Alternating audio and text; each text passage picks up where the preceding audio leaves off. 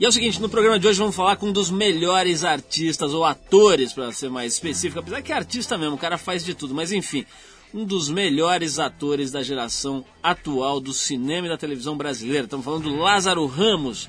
Ele foi criado no centro de Salvador e foi revelado como ator pelo bando de teatro Olodum. Conquistou local de destaque no cinema nacional, atuando em filmes como Madame Satã, O Homem que Copiava, Carandiru, entre vários outros. Além do cinema e do teatro, ele já fez minisséries e seriados de humor para Rede Globo. Atualmente, ele estrela aquele quadro Instinto Humano no Fantástico, que certamente é o mais conhecido programa de variedades da Globo. E está também estreando três novos longas, né? Três filmes é, estreando mais ou menos ao mesmo tempo: Cidade Baixa, Cafundó e A Máquina. O Lázaro está, aliás, na capa da TPM desse mês, falando inclusive, falando óbvio sobre cinema, teatro, etc., mas falando também sobre preconceitos. Esse é um dos temas que eu quero abordar hoje aqui com Lázaro Ramos, uma expressão entre os atores da geração atual do Brasil. Vamos tocar música e daqui a pouco tem o Lázaro com a gente aqui. Eu separei uma música de um cara que as pessoas não conhecem muito ainda aqui no Brasil, acho que nunca tocou inclusive em rádio. É, o cara é descendente de europeus e afro-americanos. Ele chama-se Michael Franti. Ele foi adotado por pais brancos numa comunidade predominantemente negra lá de Oakland, na Califórnia. Essa mistura toda apurou a consciência política, social e cultural, além do desejo dele por mais uh, justiça e igualdade em termos de direitos humanos. Na arte, ele expressou esses sentimentos como produtor e diretor de um documentário feito esse ano, chama-se I Know I'm Not Alone, que mostra o custo humano em guerras no Iraque, Palestina e Israel. Na música, o Michael Franti mistura elementos de rhythm and blues, soul e hip hop para expressar suas ideias. Como nessa música que a gente vai ouvir agora em primeira mão aqui no Brasil, Stay Human. Quero agradecer ao pessoal da Mandy que mandou esse CD pra gente e, e, e proporcionou que a gente conhecesse esse disco que foi lançado em 2001, mas aqui, pelo menos que eu saiba, pouca gente conhece. Vamos de Michael Franti and Sparehead com Stay Human e daqui a pouco tem Lázaro Ramos aqui. This one's dedicated to all the freaky people out there. All us lovely freaks and weirdos. We're just trying to make it through life, you know what I'm saying?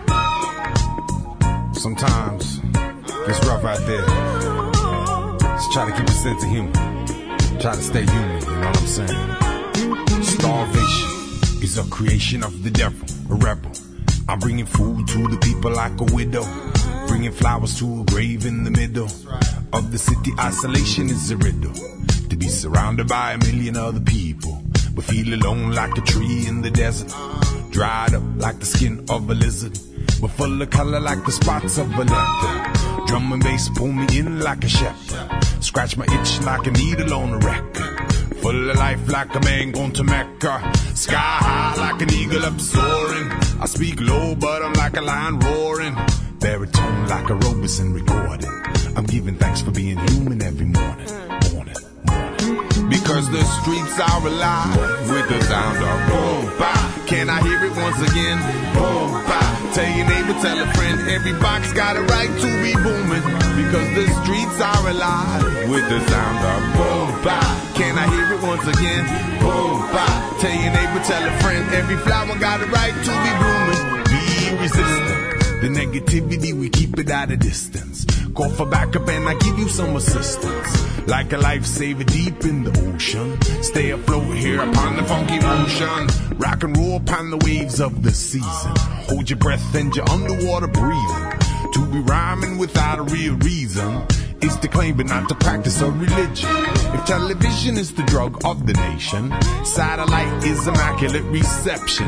Beaming in, they can look and they can listen. So you see, don't believe in the system to legalize you or give you your freedom. You want rights? Ask them to read them. But every flower got a right to be blooming. Stay human because the streets are alive with the sound of boom bap. Can I hear it once again? Boom bap. Tell your neighbor, tell a friend, every box got a right to be booming. Because the streets are alive with the sound of boom bap. Can I hear it once again? Boom bap. Tell your neighbor, tell a friend, every flower got a right to be blooming. Cause all the freaky people make the beauty of the world. All the freaky people make the beauty of the world. Cause all the freaky people make the beauty of the world. All the freaky people make the beauty of the world. of the world. All the freaky people make the beauty of the world. All the freaky Stay make the beauty of the human. See why? 2K, you know, is the moment. In time, we find that we can open up a heart that's locked or been broken by the pain of words not spoken, nor shot by guns or still smoking. Cartwrights out on the Ponderosa, or drive by bang and Testarossa. We need to heed the words of Dalai Lama, or at least the words of your mama. Take a mental trip to the Bahamas. Steam your body in the stereo sauna, sauna, comma. Because the streets are alive with the sound of boom bap. Can I hear it once again? Boom bap. Tell your neighbor, tell a friend. Every box got a right to be booming. Because the streets are alive with the sound of boom bap. Can I hear it once again? Boom bap. Tell your neighbor, tell a friend. Every flower got a right to be blooming. Because the streets are alive the sound of boom bap. Can I hear it once again? Boom bap. Tell your neighbor, tell a friend. Every box got a right to be booming. Because the streets are alive with the sound of boom bap. Can I hear it once again? Boom bap. Tell your neighbor, tell a friend. Every flower got a right to be blooming. And every box got a right to be booming. And every child got a right to be zooming. Every voice got a right to be Scooby Dooing.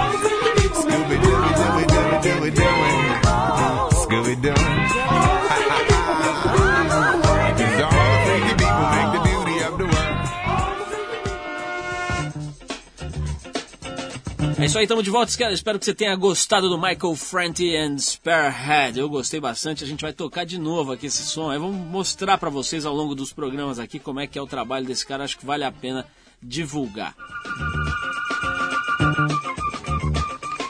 Falar um pouquinho de meio ambiente aqui, de acordo com o renomado biólogo marinho australiano Scoresby Shepherd.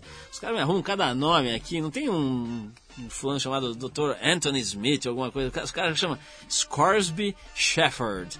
Bom, de acordo com esse biólogo australiano, a escassez de peixes nas águas australianas e da Califórnia está fazendo os tubarões dessas regiões mudarem seus hábitos alimentares. O novo prato seria, obviamente, perninhas e bracinhos humanos. Shepard diz que no início do século acontecia um ataque de tubarão a cada 30 anos. Hoje está rolando em média um por ano. A mudança da dieta é um fenômeno bastante comum para os tubarões, que costumam comer aquilo que encontram.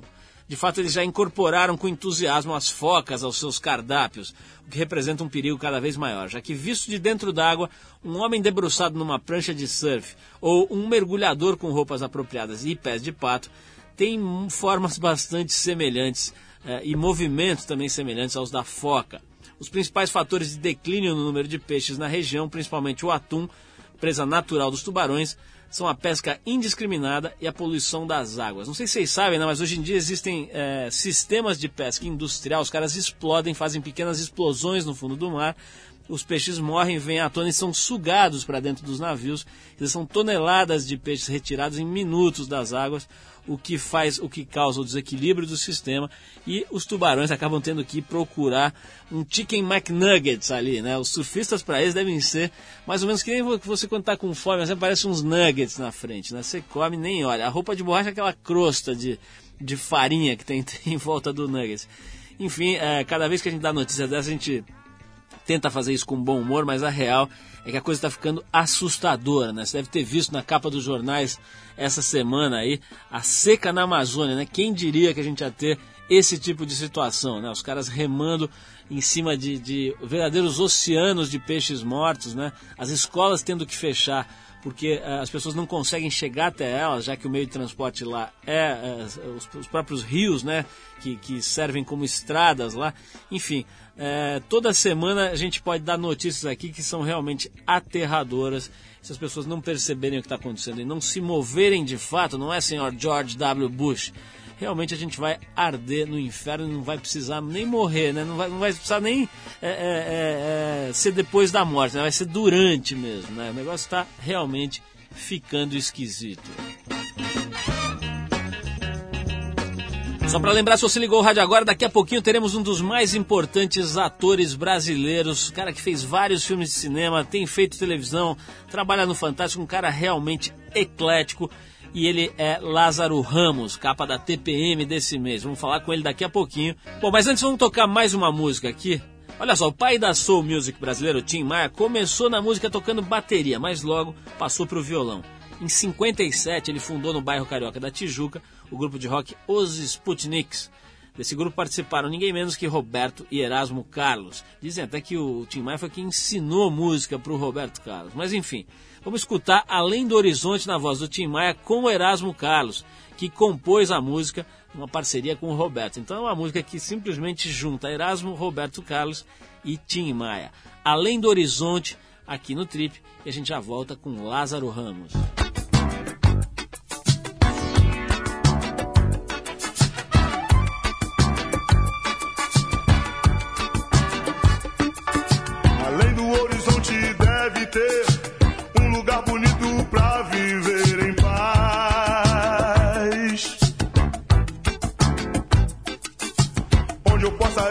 A natureza, alegria e felicidade com certeza.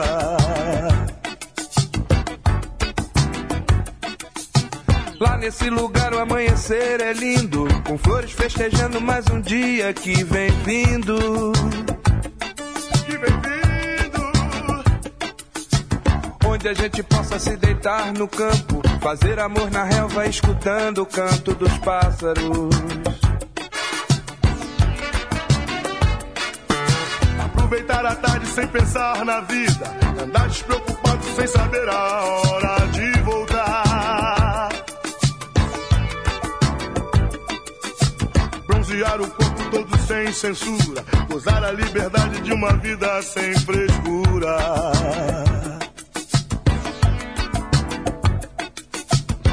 Se você não vem comigo, tudo isso vai ficar no horizonte esperando por nós dois. Se você não vem comigo, nada disso tem valor. De que vale o paraíso sem amor? Além do horizonte existe um lugar bonito gente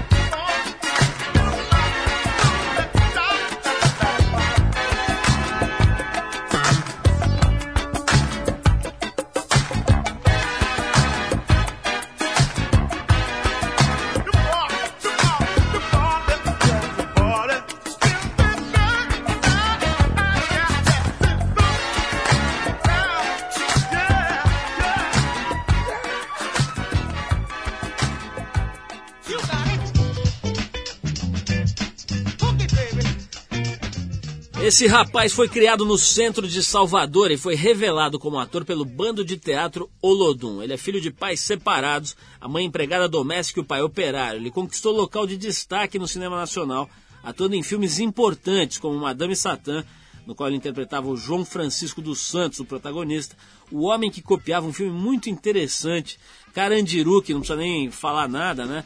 Carandiru fazia um papel genial, né? Um surfista engaiolado ali, uma coisa muito legal. Bom, em pouco tempo de carreira no cinema, só seis anos, ele pode ser considerado um dos mais premiados atores do Brasil, colecionando canecos da melhor qualidade. Por exemplo, melhor ator de festivais como o de Quito, São Paulo, Gramado, entre outros. Além do cinema e do teatro, ele já fez minissérie e seriado de humor para a Rede Globo. Atualmente, estrela o quadro Instinto Humano no Fantástico. Não precisa nem dizer, é um programa da maior importância e com uma visibilidade absurda em termos de, de- de quantidade de gente que assiste. Agora ele está estreando três novos longas, é, o Cidade Baixa, o Cafundó e A Máquina. Tem também um curta aqui, se não fosse muito, né? Se não, se não fosse o suficiente, ele ainda tem um curta aqui que está estreando, Desejo. Bom, acho que já deu para perceber, nós estamos falando do Lázaro Ramos, que está na capa da TPM desse mês, no ensaio também, muito interessante lá, um ensaio sensual e etc. Está na TPM, numa, numa entrevista, enfim. É a estrela da TPM desse mês e veio aqui bater um papo com a gente. Lázaro, super obrigado por você ter vindo. Você deve filmar, bicho, 24 horas por dia, então não sei como você conseguiu vir até aqui hoje, né? Deve ter uma câmera ali na portaria da, da rádio aqui esperando você, né? Como é que é essa história, cara, de fazer estrear quatro filmes ao mesmo tempo? Como é que Boa é noite, primeiro, mas a gente tá sendo filmado. Ninguém te avisou, mas isso é um filme que Tá a gente tá rolando um fazendo. filme, tá rolando um filme. O homem que falava demais. Deve ser eu o protagonista aqui. Mas me conta, cara, esse- como é que é assim? Você fez dois, três filmes ao mesmo tempo para ter quatro filmes estreando? Não, nunca cheguei a fazer ao mesmo tempo, mas já cheguei a estar ensaiando um, estudando um roteiro enquanto estava fazendo outro. E não me queixo nem um pouquinho e acho um privilégio poder estar fazendo tanto cinema nesse momento que o cinema brasileiro está tão em voga, fazendo tantos filmes bons. Lázaro, eu tô, falei aqui na introdução que você é filho de uma, de uma mãe empregada doméstica e um pai operário. Aqui no Brasil, de, uns de um tempo pra cá, meio que acabou a classe média, né? É, hoje você praticamente só vê gente miserável e gente muito rica, né? Pelo menos pelos, pelos padrões que se usa para classificar a gente por grana. Você, a tua origem era de classe média ou vocês eram pobres de verdade? A gente é classe média baixa, assim, pelo menos na época. É aquela turma que tá ali se segurando, né? Que não, não, não dá pra esbanjar, mas também não, não sabe como é que vai ser no final do mês. Mas felizmente, pelo meu pai trabalhar, inclusive, numa, numa empresa petroquímica, tinha um padrão de vida. Estudei em co- escola particular, mas aí no segundo grau, quando entrou a era Collor, já deu aquela pioradinha, perdeu poupança, tudo, fui para colégio público. Mas é a turma que tá se segurando. Agora, Lázaro, vamos entrar logo num- numa questão que eu acho fundamental e é, é polêmica, etc. É o seguinte, você, pô, não é que não quero ser puxar saco aqui, mas todo mundo sabe, você é um ator realmente de muito talento, né? Tá provando isso em filmes importantes, né? Eu já citei aqui, Madame Satã, Carandiru, quer dizer, tem tido um destaque realmente no cenário do cinema. Qualquer pessoa que tem um pingo de bom senso sabe que você manda bem.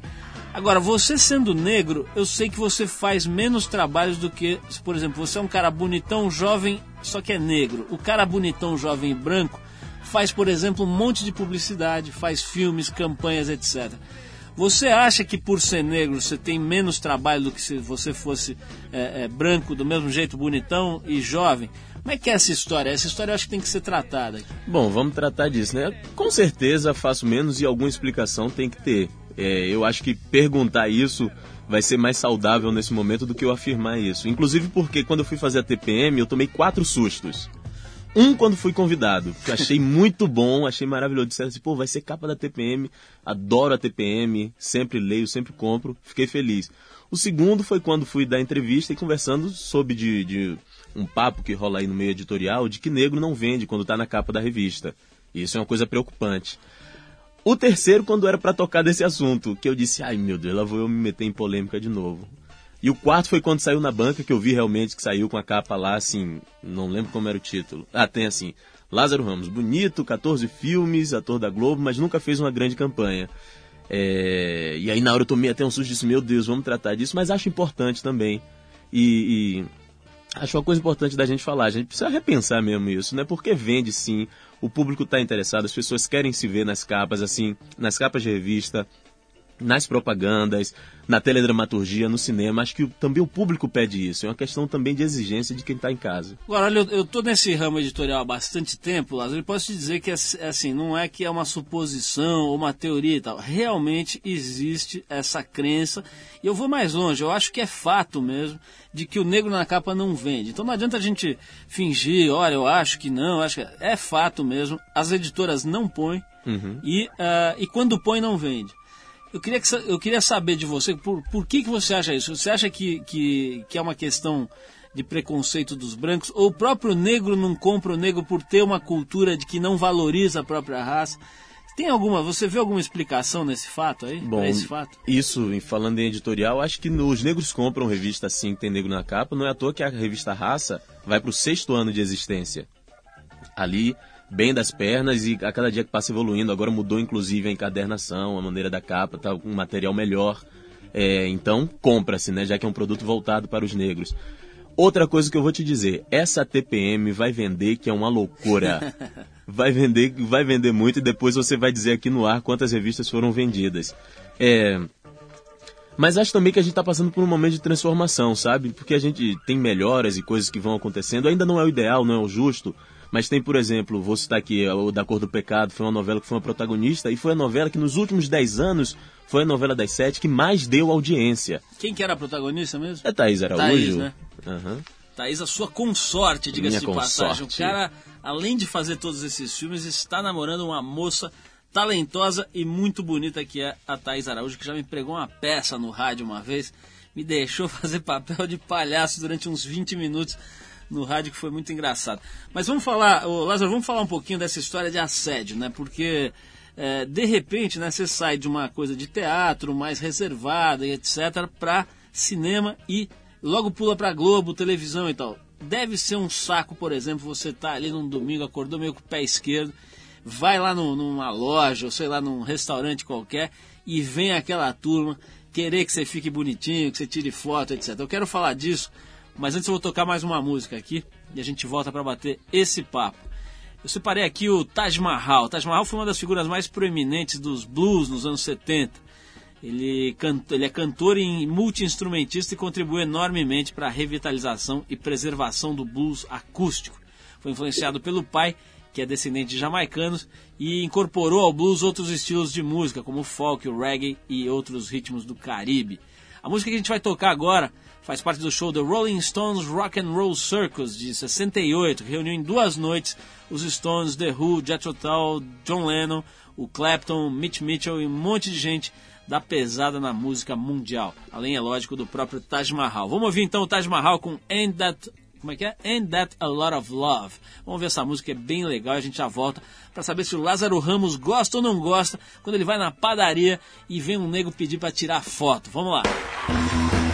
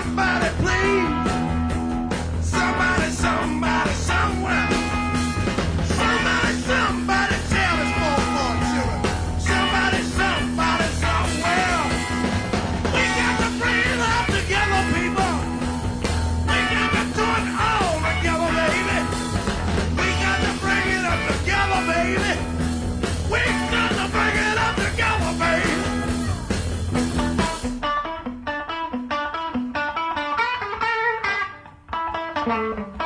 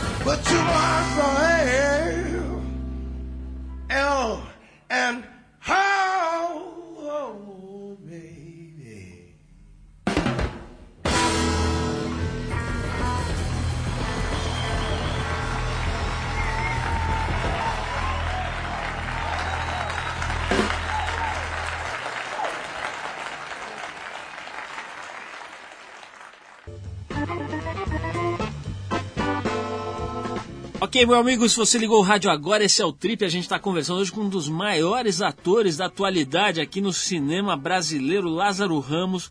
O cara que fez aquele moleque do Homem que Copiava. Esse filme é mó barato, né, Lázaro? Esse Homem que Copiava. Foi Pô, feito, eu vocês adoro. filmaram lá no Sul, não Filmamos lá- Aliás, eu sou quase gaúcho, porque eu já fiz dois filmes, vou pro terceiro agora com o Jorge Furtado. Fiz o Meu Tio Matou um Cara também, que era lá com o Jorge. foi? Que também é ótimo. Aliás, esse Jorge é bom mesmo, né? Jorge é danado. Nós fizemos uma matéria sobre a casa do, do cinema lá, onde, onde surgiu essa galera, inclusive ele lá no Rio Grande do Sul, tá agora na trip desse mês. Mas o, o Lázaro, eu tava falando aqui antes do comercial sobre a chatice. Todo mundo fala, não, eu sei que eu sou uma figura pública, então eu tenho que ser legal com os meus fãs. Todo mundo me fala a mesma resposta.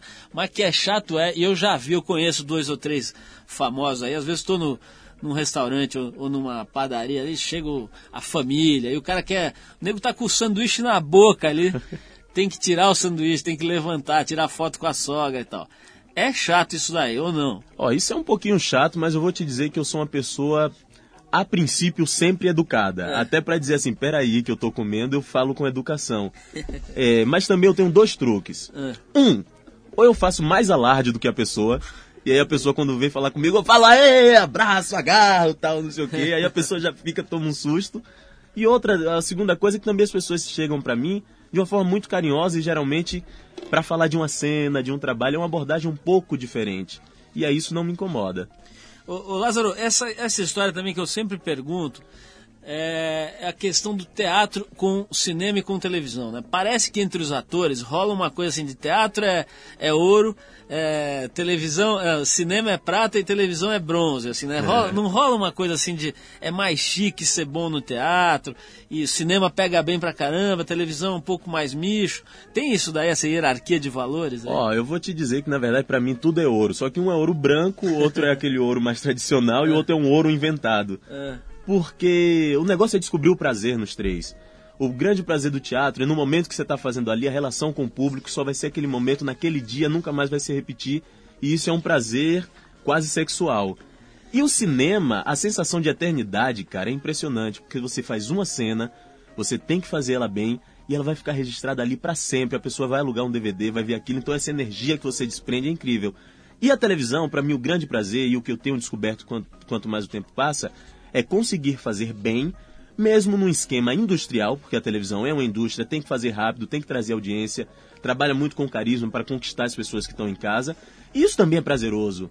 Você também levar o carisma, levar uma coisa agradável para as pessoas. É um outro, um, um outro tipo de ouro. O, o- o Lázaro, teve aqui recentemente o Felipe Hirsch. Você deve conhecer, né? O cara é um diretor de teatro aí super importante, tá super hypado e tal, fazendo coisas originais aí. E ele falou que ele abomina, detesta e execra a novela. Ele acha que é uma subarte, que é um. Enfim, ele falou aí, eu não quero botar palavras na boca dele, mas o pessoal que ouve o programa sabe. O cara realmente não considera a novela nada nem, nem próximo do, do, do teatro e tal. Você já, você nunca fez novela, né? Não, nunca fiz. Por que, que você nunca fez? E eu queria saber o que, que, que você acha desse comentário do Felipe, qual é a tua opinião? Eu acho que é válido, né? Todo mundo pode pensar o que bem quiser. Acho que ele tem os motivos dele também, porque inclusive ele transcende um pouco no trabalho dele. Acho que é- ele falar isso também é uma forma de valorizar o trabalho dele, que é realmente muito importante. Mas eu nunca fiz novela porque eu gosto de bons personagens. E até então os que me ofereceram não. No momento eu tive oportunidades melhores no cinema. E aí, entre optar fazer um personagem incrível no cinema e um que não ia me preencher tanto na TV, eu optei por não fazer. Mas não tenho o menor preconceito, não. Ô Lázaro, uma questão muito importante, estratégica e fundamental. Como é que você aguentou trabalhar num filme com a Luana fazendo aquela balconista sexy, meio tonta, do homem que copiava? né? Ela faz um, um personagem que é simplesmente quase mata o caboclo que está assistindo ali. Como é que você resistiu e não agarrou ela no intervalo das filmagens? Se é que não agarrou, né? Tô Muito- supondo. Eu tinha medo do namorado dela. Ela namora uns caras fortão, né? A Luana é encantadora, cara. É, vou te- aliás, vou te dizer, eu tenho que agradecer a alguns é, diretores que sempre me botam as mulheres muito interessantes na mão. Jorge já me colocou a Débora Seco no meu tio Matou um Cara. Nada mal. A Luana ali junto, a Leandra Leal, que é uma figura incrível. Agora eu vou fazer um programa com a Juliana Paz, dar uns beijos na boca da Juliana. Eu realmente quero dizer que eu tenho que agradecer esses diretores, mas tenho que me controlar para não apanhar em casa. Ô, Lázaro, você, eu falei aqui que você namora, todo mundo sabe, né, que você namora a Thaís Araújo, uma atriz muito talentosa, se revelou, né, com aquela, com aquela, é, não era escravizada, como é que Chica era? da Chica Silva. da Silva, que foi muito, foi incrível a atuação dela, ela era novinha ali, eu me lembro de, de ver me chamar a atenção a qualidade da atuação dela ali na, na época, acho que era TV Manchete ainda. né? Mas enfim, você namora a Thaís, que é uma pessoa famosa e tal, e não se vê, ou muito pouco se vê na mídia, vocês dois ali, vocês nunca abriram a casa para caras, vocês nunca, eh, enfim, não fica falando muito desse do, do- do- da vida do casal, né? Como é que vocês administram essa história para não, enfim, não serem invadidos ou super expostos? Tem essa administração? Como é que é? A gente optou por falar zero, a gente não fala nada. É, um, porque se você transforma a sua vida pessoal numa novela também, você acaba fazendo personagem o tempo todo. E geralmente, assim, não estou criticando quem faz isso, mas geralmente quando as pessoas começam a acompanhar o dia a dia do casal, você vira um personagem, uma novela, as pessoas vão vendo com quem você está, se tá namorando, se brigou, se não sei o quê. E a gente optou por não falar nada. Inclusive porque eu não tenho a menor habilidade para isso. Eu não sei falar. Eu não saberia ter um limite, falar mais ou menos. Porque eu quando falo das coisas, eu falo logo tudo. Então, para não falar demais, a gente não fala nada. Legal. Lázaro, eu vou querer falar com você sobre a questão do corpo. Né? O corpo é muito importante na, na, na vida do ator, né? Óbvio. Quer dizer, mas tem a coisa da expressão corporal. Você é meio é meio pula-pula, assim. Eu vejo você na. Não sei se é porque eu lembro daquele personagem. Tem uma cena muito legal do, do, do surfista lá do Carandiru. Como é que chamava aquele personagem? Ezequiel. do Ezequiel, que você tá meio agachado, meio que surfando numa caminha, né, num beliche. Depois você dá uns pulos. Tinha uma coisa meio de, de quicar, assim, de pular. Eu quero saber dessa questão física, assim, como é que essa, essa história é trabalhada por você. Mas antes eu vou tocar mais uma música aqui da banda inglesa Long Blonde, que nasceu na cidade de Sheffield, na Inglaterra, e conquistou o público do país em apenas um ano, tocando principalmente nas universidades e em bares pequenos. Esse quinteto é liderado pelo, pela vocalista Kate, de apenas 19 anos, e já está arrancando elogios dos mais tradicionais críticos londrinos, como por exemplo do jornal, do jornal The Guardian, ou The Guardian, como eles falam. A gente escuta agora então o primeiro single de novembro do ano passado, chama-se Giddy Stratospheres. Stratospheres. Eu preciso treinar meu. Os caras me mandam cada palavra aqui, bicho, que nem que você tenha estudado em Oxford sai direito. Mas vamos ouvir aí The Long Blondes com Giddy Stratospheres. E a gente já volta com Lázaro Ramos contando seus segredos de beleza. Vamos lá.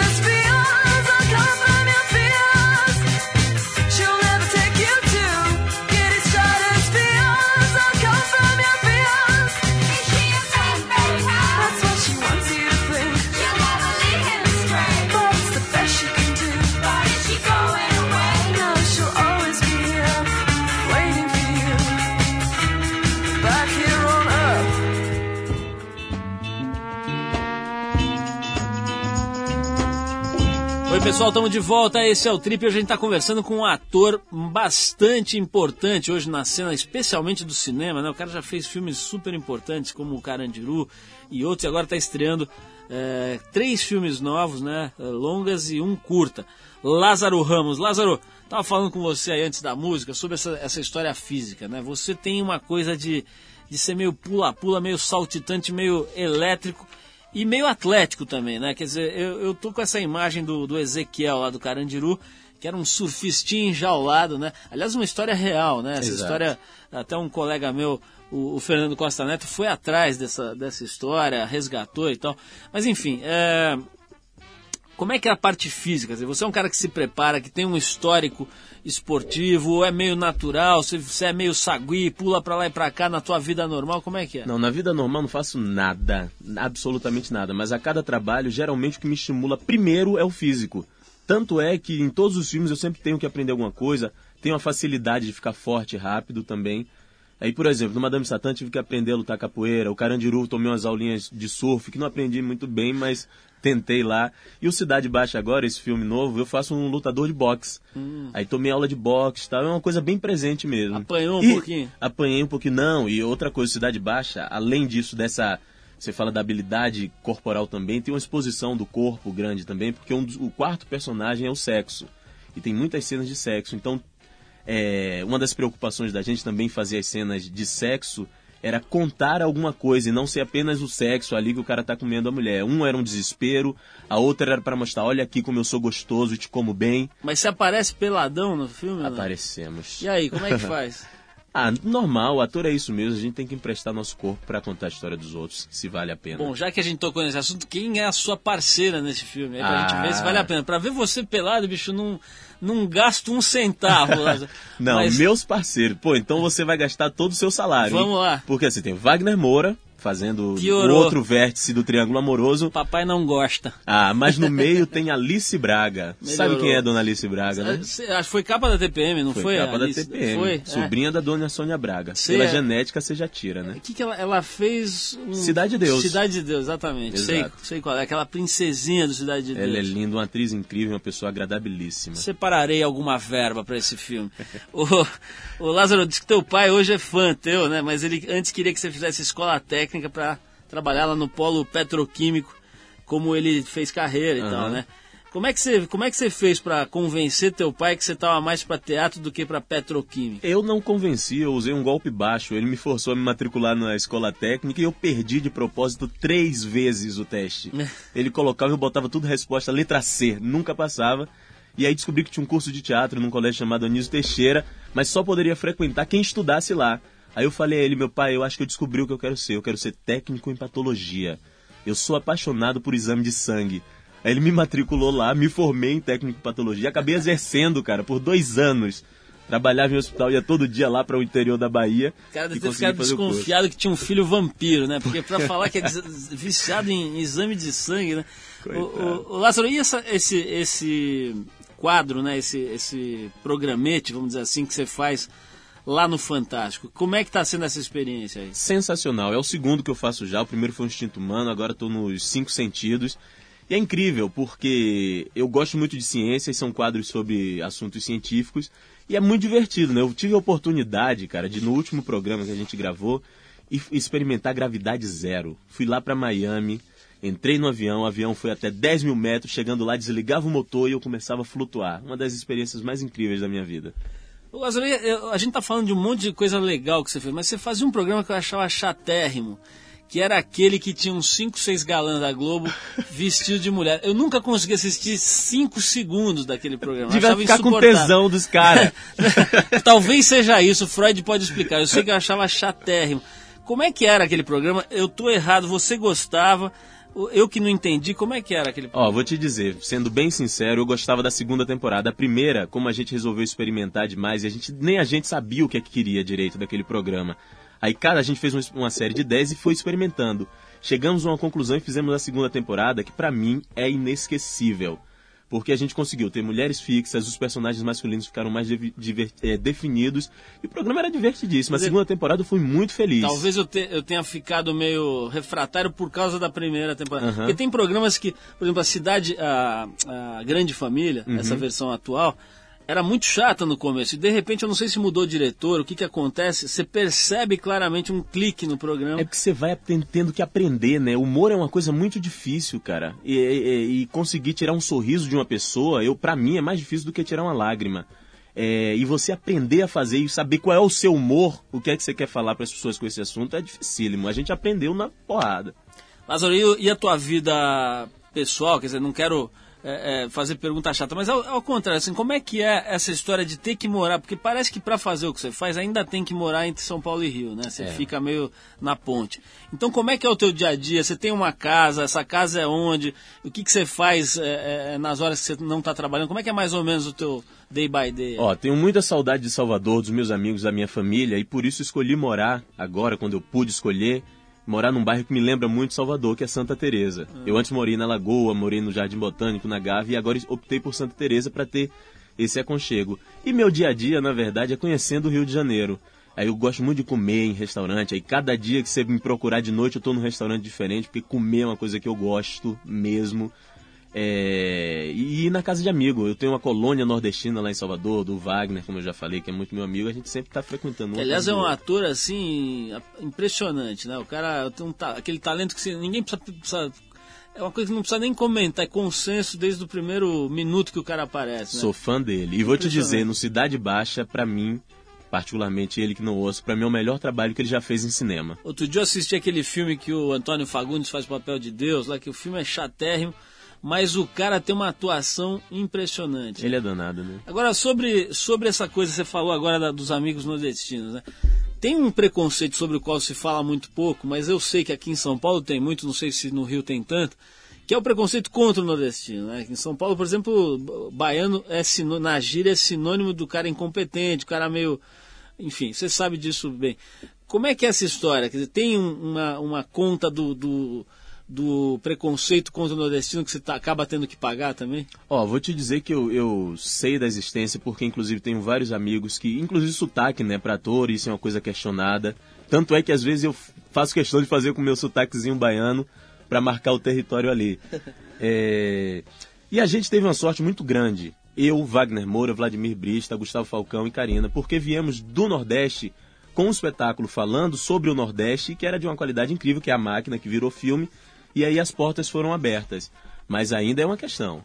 Ô Lázaro, como eu te falei, o tempo pegou aqui, mas olha, adorei, acho que deu pra gente passear por diversos temas aí, né? Falar um pouquinho sobre essa tua trajetória realmente fantástica, né? De, de, de ator, um ator que se revela, que é multifacetado, que consegue fazer papéis dos mais diferentes aí, né? Vamos tocar uma música aqui de um cara que você deve gostar, eu pelo menos adoro. Ele se chama Peter Tosh, Ah, claro. cantor, compositor e músico, que é uma das figuras mais conhecidas e polivalentes de toda a história do reggae jamaicano, que não é pouca e nem pequena. Bom, o cara começou a carreira dele na banda The Wailers, que tocou recentemente aqui em São Paulo, e que todo mundo sabe acompanhava o Bob Marley nos seus shows. Mas ele não parou por aí, seguiu carreira solo e chegou a acompanhar até os Rolling Stones numa turnê, quando gravou esse dueto que a gente escuta agora, que eu acho, pessoalmente, o reggae mais bacana que já foi feito em todos os tempos. E olha que falar isso tem que ter uma certa coragem, né? Estamos falando de Walk and Don't Look Back, que tem simplesmente Mr. Mick Jagger nos vocais junto com Peter Tosh. Esse som é do disco Bush Doctor. eu considero o melhor disco do Peter Tosh, Bush Doctor, de 1978. Vamos então de You Gotta Walk and Don't Look Back com Peter Tosh e Mick Jagger.